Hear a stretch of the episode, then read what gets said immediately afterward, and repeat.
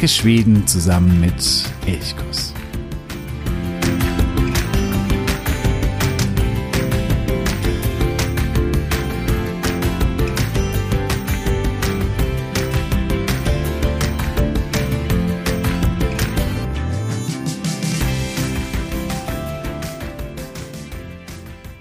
Hey heute ist der 1. Januar 2023. Ich begrüße dich ganz herzlich, nicht nur hier bei Elchkurs, dem Podcast für Schweden, sondern auch im neuen Jahr. Wünsche et gott nit år och gut fortsättning. Ja, ich hoffe, du hattest tolle Weihnachten, gestern ein schönes Silvester und siehst jetzt mit viel Optimismus, mit viel Vorfreude in das neue Jahr.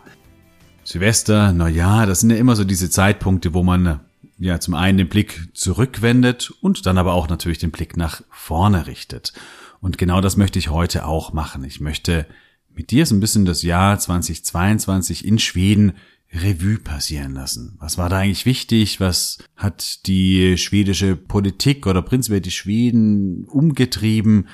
Was waren hier die großen Themen? Und natürlich ist das in Schweden genauso wie wahrscheinlich in jedem anderen europäischen Land auch der russische Angriffskrieg gegen die Ukraine. Das war das Top-Thema Nummer eins und das auch das Thema, das den Alltag wahrscheinlich der Schwedinnen und Schweden am meisten beeinflusst. Der russische Angriffskrieg, dieser verbrecherische Angriffskrieg hat viele Folgen für Schweden. Eine Folge ist, dass die Diskussion um den NATO-Beitritt in Schweden ja, eine ganz neue Nahrung bekommen hat. Oder nicht nur von Schweden, sondern auch von Finnland. Beide Länder waren ja und sind noch immer keine Mitglieder in der NATO, also in diesem Verteidigungsbündnis. Es gab in Schweden immer wieder auch mal Diskussionen darüber. Es gab einige Befürworter, aber es gab auch vehemente Gegner, die die Neutralitätspolitik Schwedens ja auch in den Weltkriegen immer aufrecht oder versucht wurde aufrecht dass die auf jeden Fall beibehalten werden sollte. Der russische Angriffskrieg, der hat nun äh, da einiges verschoben und ins Wanken gebracht, auch von Überzeugungen, die einige Parteien ja über Jahrzehnte hinweg verinnerlicht hatten. Jetzt plötzlich stand das alles auf der Kippe oder auf der Probe. Beispielsweise bei den Sozialdemokraten, die da noch in der Regierung waren, hier bei den Sozialdemokraten war es lange Zeit eigentlich Common Sense, dass man sagte, nein, man will nicht in die NATO. Gab schon vereinzelte andere Stimmen, aber im Großen und Ganzen war es eine eher ablehnende Haltung. Und jetzt, nach dem Angriffskrieg, da wendete sich das Blatt und die Zustimmung zur NATO oder zu einem Beitrittsgesuch, die ja schnellten in die Höhe. In Finnland war das noch extremer. Finnland hat aber natürlich auch eine direkte Grenze zu Russland und war auch lange Zeit Teil des ähm, russischen Imperiums, hat also da noch eine ganz andere Vorgeschichte. Es ging dann relativ schnell, dass das NATO-Gesuch eingereicht wurde. Es gab auch sehr, sehr viele große Befürworter oder viele Stimmen, die gesagt haben, natürlich Schweden, Finnland, die werden ganz, ganz schnell in die NATO aufgenommen. Sie erfüllen alle Voraussetzungen. Das geht schnell.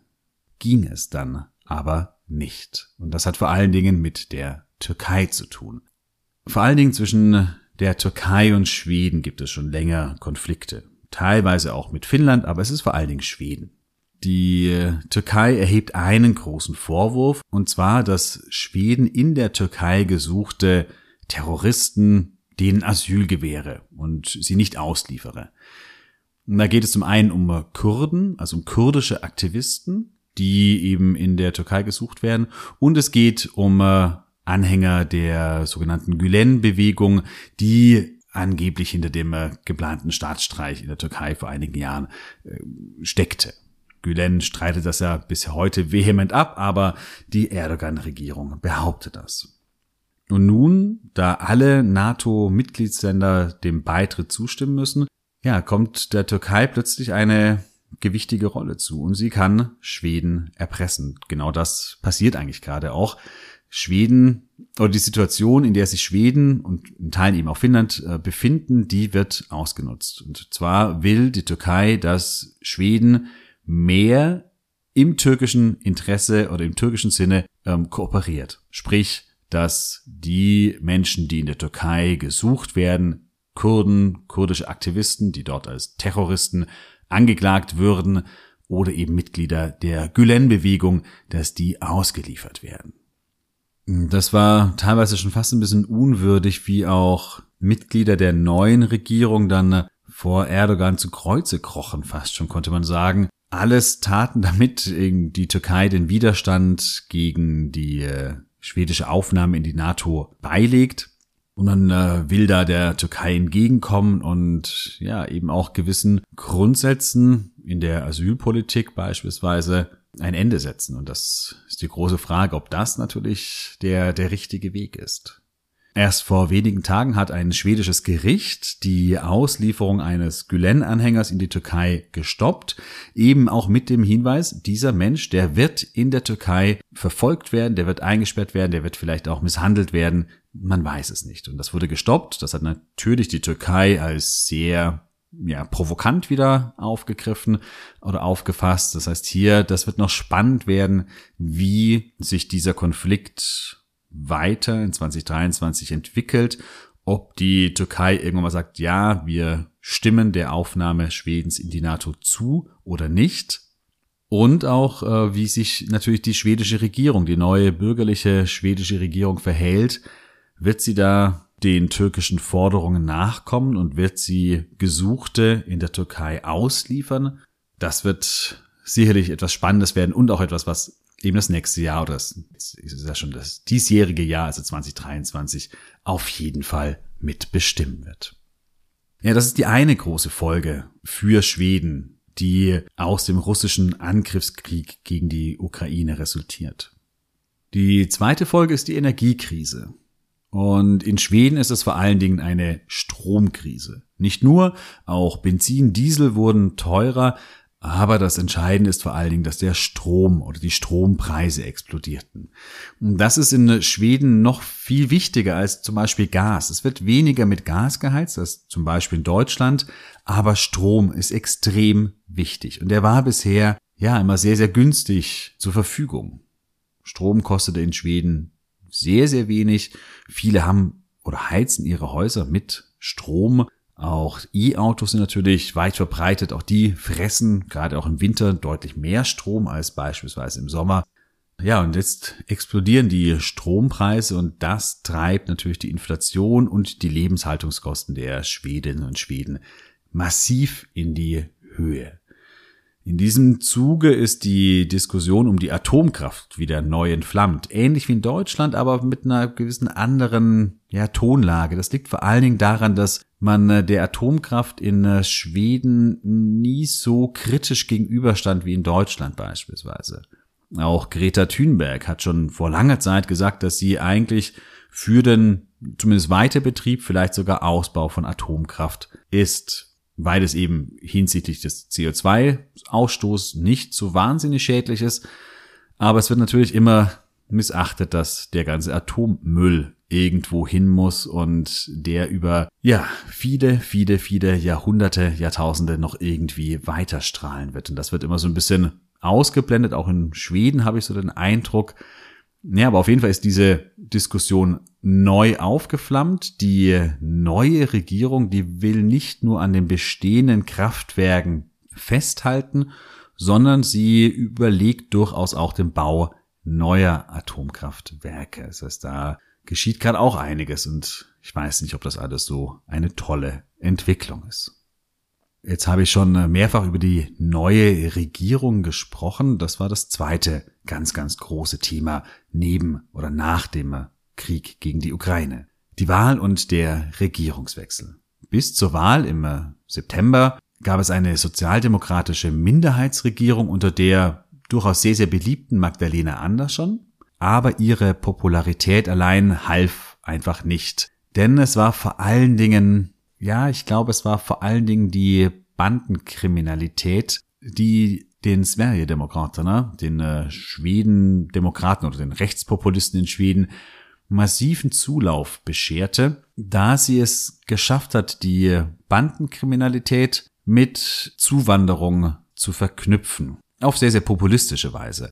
Und ihnen kam da gelegen, dass die meisten Taten, die in diesem Bandenmilieu verursacht werden, dass da ganz häufig Menschen mit Migrationshintergrund involviert sind.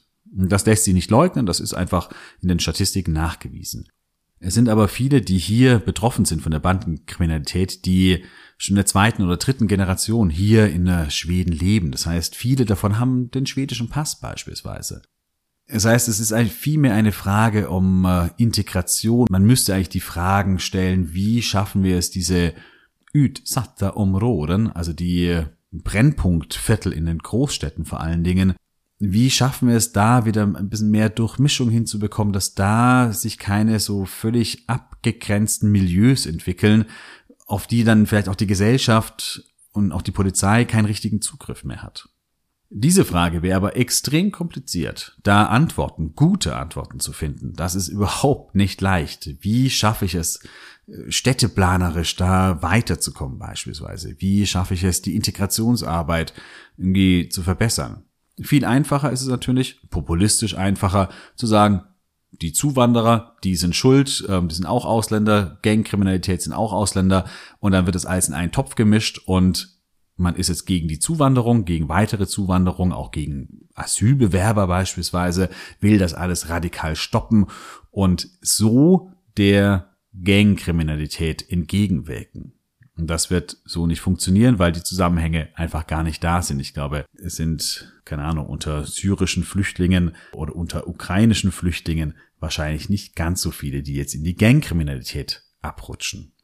Aber so funktioniert eben Populismus und das hat eben auch vor der Wahl funktioniert. Zum einen haben die Schwedendemokraten selbst hohe Stimmanteile gewinnen können und vor allen Dingen haben sie auch mit ihrer Politik die anderen Parteien vor sich hergetrieben. Gerade die Moderaten unter Ulf Christerson und auch die Christdemokraten unter Ebba Busch, die haben viele Positionen, was so innere Sicherheit, Ausländerpolitik, Zuwanderungspolitik angeht, von äh, den äh, Schwedendemokraten übernommen, haben sie da sehr, sehr angebiedert.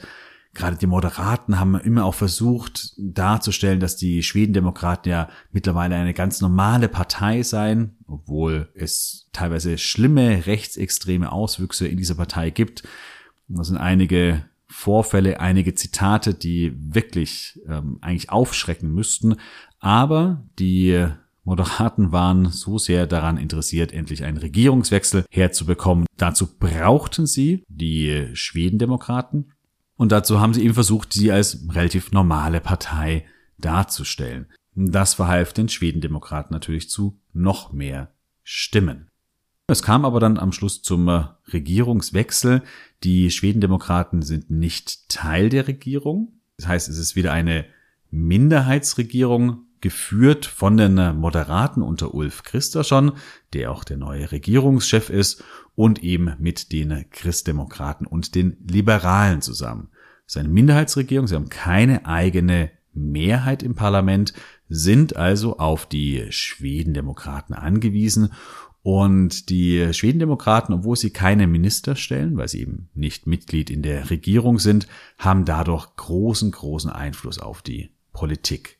Zum einen, weil eben die Regierung von ihnen abhängig ist, also bei Gesetzesvorschlägen oder beim Staatshaushalt brauchen sie die Zustimmung der Schwedendemokraten, müssen ihnen also ständig Zugeständnisse machen und weil sie auch den Vorsitz in wichtigen parlamentarischen Ausschüssen bekommen haben. Und da wird ja die tatsächliche politische Arbeit geleistet und da haben die Schwedendemokraten sehr, sehr massiven Einfluss. Ja, die Regierungspolitik der ersten Monate kann ja, als eher durchwachsen, glaube ich, beschrieben werden. Die Erpressungsversuche durch Erdogan habe ich vorhin schon davon berichtet. Da agiert die Regierung alles andere als wirklich glücklich oder auch nicht als ja von Werten und Normen geleitet, sondern es, sie wirkt eher unterwürfig, versucht da irgendwie der Türkei alles recht zu machen. In der Klimapolitik verlässt Schweden seine Vorreiterrolle. Das hat selbst die schwedische Industrie mittlerweile massiv kritisiert. Es werden die Pendler, also die Pkw-Pendler, gefördert. Das Umweltministerium ist komplett gestrichen worden. Die Förderung von E-Autos ist ebenfalls gestrichen worden. Das heißt, da gibt es einiges, was umwelttechnisch eher negativ ist. Ähm, es ist eine heiße Diskussion, ob man bei der Beimischung von Bioanteilen bei Diesel beispielsweise da nur noch auf das Minimum gehen soll, was die EU vorschreibt. Dadurch verfehlt Schweden aber seine Klimaziele massiv.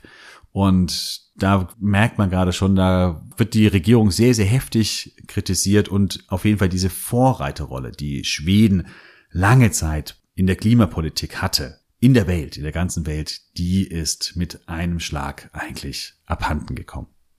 Ja, die Industrie kritisiert das, weil sie selbst eigentlich den Umbau ja schon längst eingeleitet hat und jetzt gar nicht mehr so richtig weiß, wo sie eigentlich oder welche Ziele in den nächsten Jahren gelten sollen, was gefördert wird, was vielleicht auch nicht gefördert wird. Und Industrie oder die Wirtschaft, die braucht vor allen Dingen Klarheit. Und diese Klarheit, die schwindet gerade wieder so ein wenig. Die Wirtschaft kritisiert auch massiv die ja, geplante Zuwanderungspolitik, weil die Wirtschaft genau weiß, sie brauchen die Zuwanderung beispielsweise in Pflegeberufen, aber auch andere Fachkräfte, wo ein Fachkräftemangel herrscht, ähnlich wie auch in Deutschland. Man braucht Zuwanderung, und zwar massiv. Und auch hier wurde die Regierung schon von Seiten der Wirtschaft heftig kritisiert, dass da die geplanten Begrenzungen nicht zielführend seien. Zum Beispiel plant die Regierung, die dauerhaften Aufenthaltsgenehmigungen zu streichen, was für viel Widerspruch gesorgt hat. Ja, ein weiteres großes Thema, das eben auch den Wahlkampf geprägt hat, da bin ich vorhin schon drauf eingegangen, dass die Bandenkriminalität. Die war in diesem Jahr so schlimm wie schon lange nicht mehr. Es gab einige aufsehenerregende Taten. Beispielsweise als in äh, Örebro war das, zwei junge Männer sogar auf dem Schulhof erschossen worden sind. Also die hatten irgendeine Verbindung in das kriminelle Milieu, aber die Taten, die sind jetzt nicht mehr nur noch irgendwo hm, ja nachts in irgendwelchen zweifelhaften Stadtteilen oder sonst irgendetwas, sondern sie geschehen teilweise mitten am Tag und beispielsweise auch auf Schulhöfen, was natürlich einfach schrecklich ist. Das ist, kann man glaube ich gar nicht anders beschreiben. Im Jahr 2022 sind 60 Menschen in Schweden erschossen worden. Davon sind nicht alle der Gangkriminalität zuzurechnen, aber eben fast alle. Im Jahr davor waren es nur 45. Das heißt, es war durchaus ein deutlicher Anstieg. Und es betrifft nicht nur die Utsatta Områden, also die Brennpunktviertel in den Großstädten, also nicht nur Malmö, Göteborg und Stockholm. Da sind nach wie vor die meisten Taten, gar keine Frage.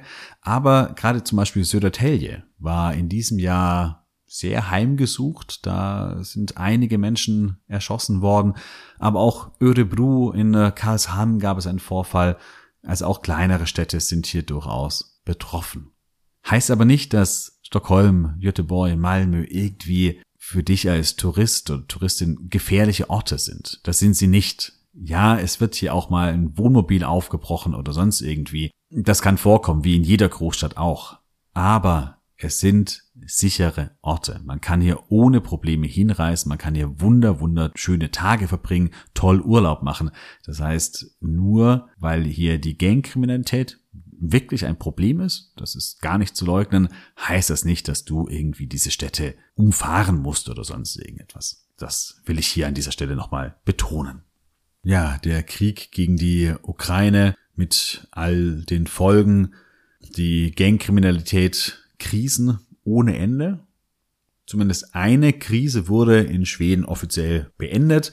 Und das ist die Corona-Krise. Bereits im letzten Winter wurden alle Maßnahmen, die es noch gab, es gab ja sowieso nicht mehr so wahnsinnig viele, aufgehoben und man kam damit auch sehr, sehr gut durch den äh, Sommer und auch im Herbst war es okay. Jetzt im Dezember sind die Zahlen, die Corona-Zahlen wieder sehr deutlich angestiegen, aber das wird nicht mehr oder aller Voraussicht nach nicht mehr zu einer Veränderung der Politik führen. Das ist, glaube ich, definitiv vorbei. Und es gab auch wirklich Positives, zum Beispiel aus der Kultur. Der Film Triangles of Sadness von Ruben Östlund war ein extrem erfolgreicher Film, der zum Beispiel die Goldene Palme in Cannes gewann. Dieser Film, Triangles of Sadness, eine Satire, wirklich eine bitterböse Satire, wunderschön, ich liebe diesen Film, auf die Mode- und Schönheitsindustrie zum Beispiel. Oder ein anderes Highlight in diesem Jahr als das Schwesternschiff der Vasa, die Applet, gefunden wurde. Also die Vasa, die auch im Vasa-Museum in Stockholm zu besichtigen ist, ein Kriegsschiff aus dem 17. Jahrhundert. Das sank ja direkt auf der Jungfernfahrt und wurde mehr oder weniger im, ja nicht im Originalzustand, aber sehr, sehr komplett geborgen und wird jetzt eben ausgestellt im Vasa-Museum. Und die Vasa hat ein Schwesternschiff, die Applet, also der Apfel, 1629 wurde dieses Schiff zur See gelassen, 1658 sank es und zwar vor Waxholm, also in den Stockholmer Scheren. Und bereits im Dezember 2021 wurde das Wrack gefunden, aber erst einige Monate später war klar, dass es sich tatsächlich um die Applet handelte. Das Schiff ist relativ gut erhalten, ein Deck, ein Kanonendeck ist eingestürzt, aber wohl ist es noch sehr, sehr gut erhalten und die Forschungsarbeiten und die Taucharbeiten, die halten noch an. Ja, dann habe ich noch ein bisschen nachgeschaut, was wurde denn eigentlich in äh, Schweden am meisten gegoogelt? Das ist ja oft auch ein Hinweis darauf, was treibt die Menschen um, was beschäftigt sie. Und da fällt auf, das ist ganz eindeutig, dass ganz viel rund um den Krieg gegen die Ukraine gegoogelt wurde.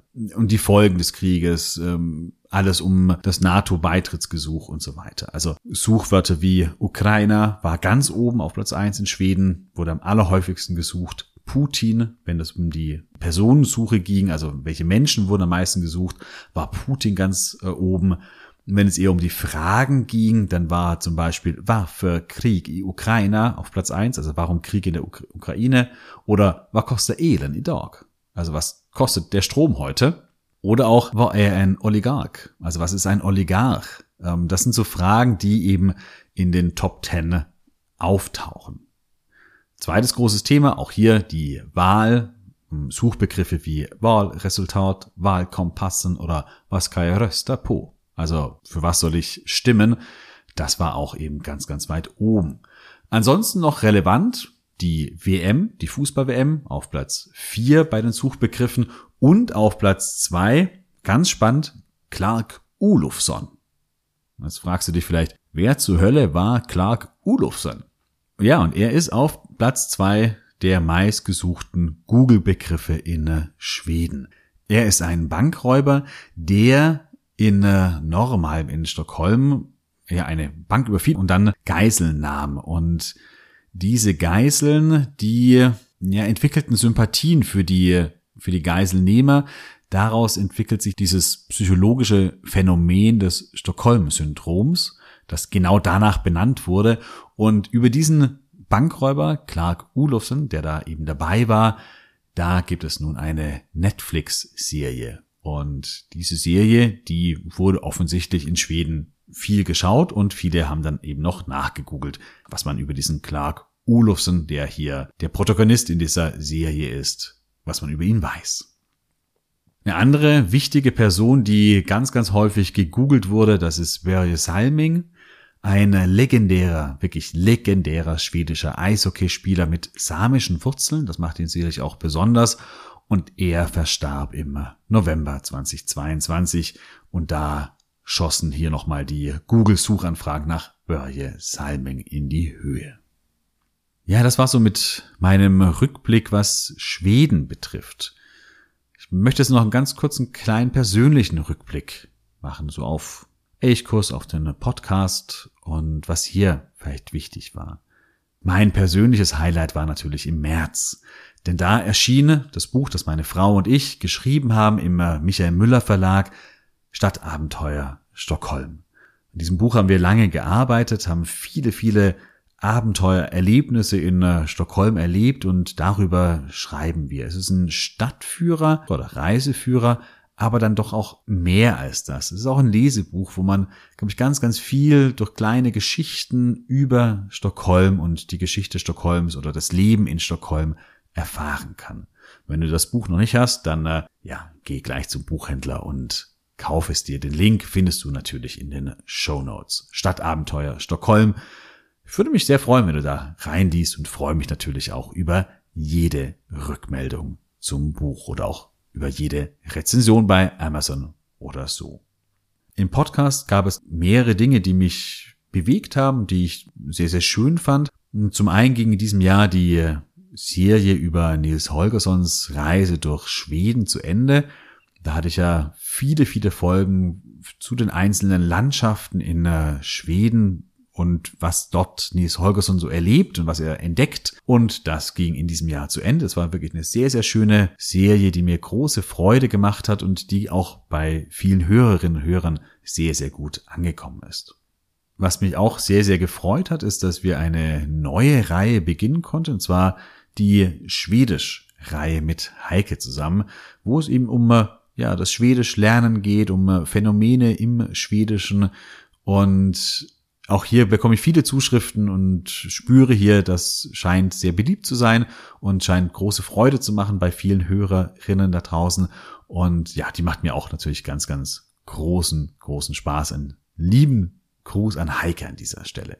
Gerade gegen Ende des Jahres habe ich prinzipiell mehrere Interviews gemacht mit unterschiedlichen Menschen. Da war sicherlich die Weihnachtsfolge mit Sina und Tine von äh, Nordlandfieber und von äh, finweh.de ein ganz großes Highlight und natürlich auch das Interview mit Katrin Heckmann, alias Fräulein draußen, wo wir über Schweden, das man mit dem Rad entdecken kann und das sie mit dem Rad entdeckt hat, gesprochen haben.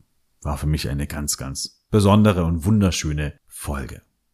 Ja, was habe ich sonst so in Schweden in diesem Jahr gemacht? Ich war viel mit dem Zug unterwegs, habe viel mit dem Zug entdeckt und das war schon davor, war ich öfter mit dem Zug unterwegs, aber dieses Jahr habe ich es so ein bisschen forciert und habe damit nochmal entdeckt, wie schön eigentlich Zugfahren in Schweden sein kann. Da werden mir alle Pendler in Stockholm die die Vorweihnachtszeit und die chaotischen Zustände dort miterlebt haben, wahrscheinlich gerade vehement widersprechen. Das mag sein, aber ganz grundsätzlich ist es wirklich schön, Zug zu fahren in Schweden. Und ich war in, äh, vor allem auch im Mittelschweden unterwegs, also in Sundsvall, Jämtland, also Ode, Östersund, diese Ecke und war hier beim Wandern, war hier beim Radfahren und habe hier wirklich, wirklich sehr, sehr schöne Tage erlebt und ich habe noch ein bisschen Westeros entdeckt. Westeros war so eine Stadt, die ich sonst, ja, ich war schon ein paar Mal da, eher so auch zum Umsteigen manchmal äh, oder mal schnell durchgefahren, aber jetzt war ich mal wirklich da und habe entdeckt, was für eine tolle Sommerstadt das ist. Kann man den Sommer so richtig herrlich genießen. Also Westeros wirklich eine, ja, eine kleine Perle eigentlich, die oft gar nicht so, vielleicht gar nicht so wahrgenommen wird, aber die wirklich toll ist.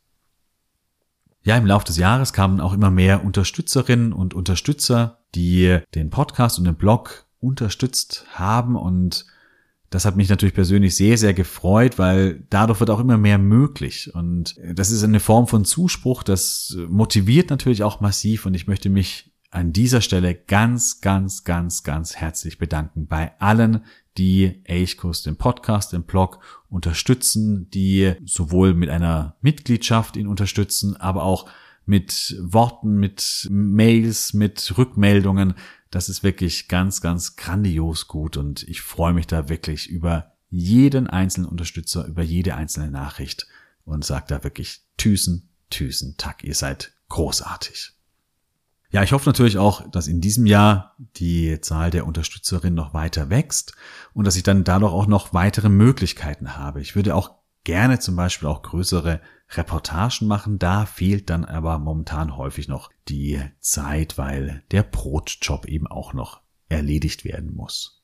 Und ich will auch mehr und weitere Interviews führen. Das ist mir sehr, sehr wichtig. Ja, hast du irgendwelche Wünsche? Wünschst du dir etwas von Elchkuss. Gibt es Inhalte, die du bisher noch vermisst oder Inhalte, die wir vielleicht behandeln, aber wo du sagst, da soll noch mehr kommen, dann äh, schreib gerne entweder eine Mail an elchkus.elchkus.de oder hinterlasse auch eine Sprachnachricht über Speakpipe. Den Link findest du in den Show Notes. Dort kannst du ganz, ganz kindereinfach eine Nachricht hinterlassen, eine Sprachnachricht abschicken und sie kommt schon zu mir. Das geht wirklich super, super einfach ganz, ganz schnell und dann kann ich die auch in die nächste Podcast-Folge mit einbauen. Denn die nächste, die wird eine ganz besondere. Aktuell haben wir die 99. Folge von Elchkus, dem Podcast für Schweden. Und die nächste, das wird die Jubiläumsfolge, die 100. Folge. Und das macht mich schon auch ein bisschen stolz und einfach auch glücklich und dankbar, dass das hier so gut läuft und ich mittlerweile dann auf bald 100 Folgen zurückblicken kann. Wenn man die Bonusfolgen, die exklusiv für alle Unterstützerinnen und Unterstützer noch hinzurechnet, dann sind es sogar noch einige mehr. Ja, ich würde mich freuen, wenn, und das ist so mein Wunsch für 2023, dass es so weitergeht, dass du Elchkus treu bleibst und die Folgen hörst und da immer so ein bisschen mit auf eine kleine Schwedenreise gehst, jeden Sonntag oder einmal pro Woche und ein bisschen von Schweden träumen kannst. In diesem Sinne wünsche ich dir einen wunder, wunderschönen Start ins neue Jahr, das hoffentlich grandios gut für dich wird. Det så bra. Vi hörs.